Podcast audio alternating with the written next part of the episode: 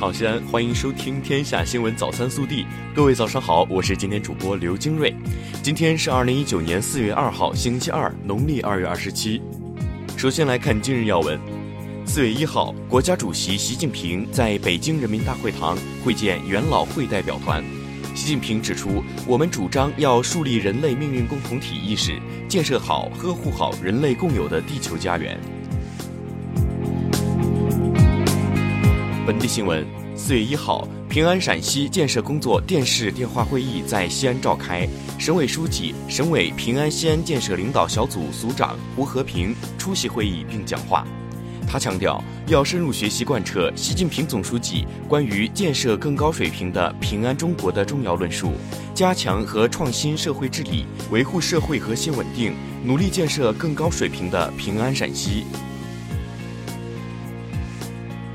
四月一号下午，市长李明远主持召开市政府第八十五次常务会议，组织开展法治学习，研究我市二零一九年城建计划，优化营商环境等工作。四月一号晚，市长李明远会见德国奥尔登堡市市长约根克罗格曼一行。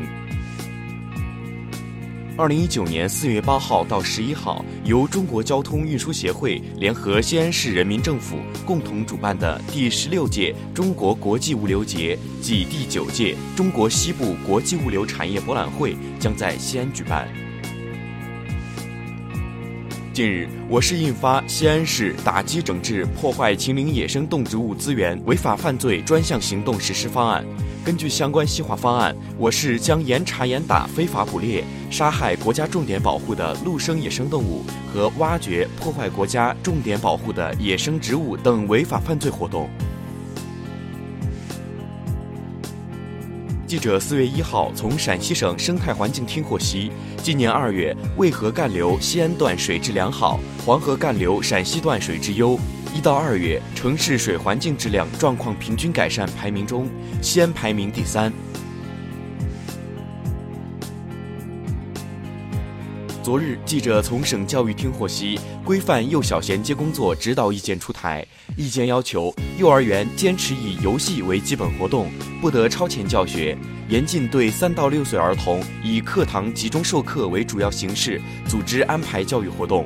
坚持小学零起点教学，严禁随意增减课程和课时。教育部日前公布二零一八年普通高等学校本科专业备案和审批结果。记者获悉，陕西有三十八所高校共新增八十七个本科专业，西安交大、西北工业大学、西安电子科技大学增设了人工智能专业。清明将至，西安交警发布清明节出行提示。五号上午和七号下午将迎来出行高峰，预计清明节期间易堵道路主要集中在一环、二环沿线，火车站客流量依然最大，其次是城东、城南客运站。昨日，西安首条直飞芭提雅航线正式首航，西安前往芭提雅将由此前的十余个小时缩短到四个多小时。四月一号，西咸新区丰西新城咸沪路、红光大道、南阳大道、临渭路、学镇环路、学镇东路等六条道路建成通车，标志着中国西部科技创新港配套市政道路网趋于完善。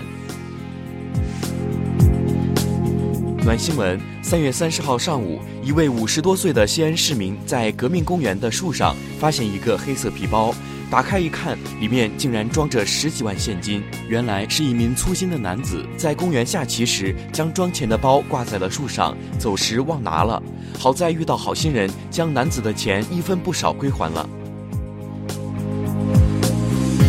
国内新闻。近日，公安部、国家卫生健康委、国家药监局联合发布公告，宣布从五月一号起，将芬太尼类物质列入非药用类麻醉药品和精神药品管制品种增补目录。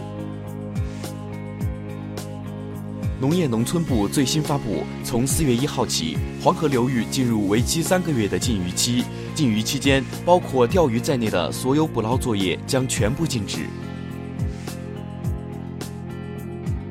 者三月三十一号从国家卫生健康委获悉，目前医联体建设全面推开，全国所有三级公立医院都参与了医联体建设。今年国家将重点抓好一百个城市的医疗集团建设和五百个县的县域医工体建设。四月一号，增值税降率改革正式实施。伴随着增值税税率下降，当天成为了降价日，油价、电价、天然气价格、铁路货物运价均有所下调。三月三十一号，天链二号零一星的成功发射，标志着中国天链中继卫星系统更新换代的序幕拉开。第六批在韩中国人民志愿军烈士遗骸装殓仪式，四月一号在位于韩国仁川的遗骸临时安置所举行。中韩双方三号将在仁川国际机场举行遗骸交接仪式。记者一号从应急管理部获悉，经全力搜救，四川凉山木里县森林火灾，三十名失联扑火人员已全部找到，二十七名森林消防队员和三名地方干部群众牺牲。记者一号从南京农业大学获悉，该校杨冬雷实验室利用高产基因 IPA1，提高了水稻对白叶枯病的抗性，培育出既高产又具高抗病性的水稻新品系。四月一号，钱宝案被告人张小雷集资诈骗一案在南京中院开庭审理。南京市人民检察院指控，二零一一年下半年起至案发期间，被告人张小雷以高额回报为诱饵，通过在钱宝网线上等方式向公众非法集资。张小雷当庭表示认罪悔罪。热调查。现在的劳动合同法对个人辞职缺少限制，员工说走就走的情况频出，让不少企业大倒苦水。浙江省人社厅日前透露，将建立人社信用系统，个人跳槽情况将被记入这套信用系统。对此你怎么看？更多精彩内容，请持续锁定我们的官方微信。明天不见不散。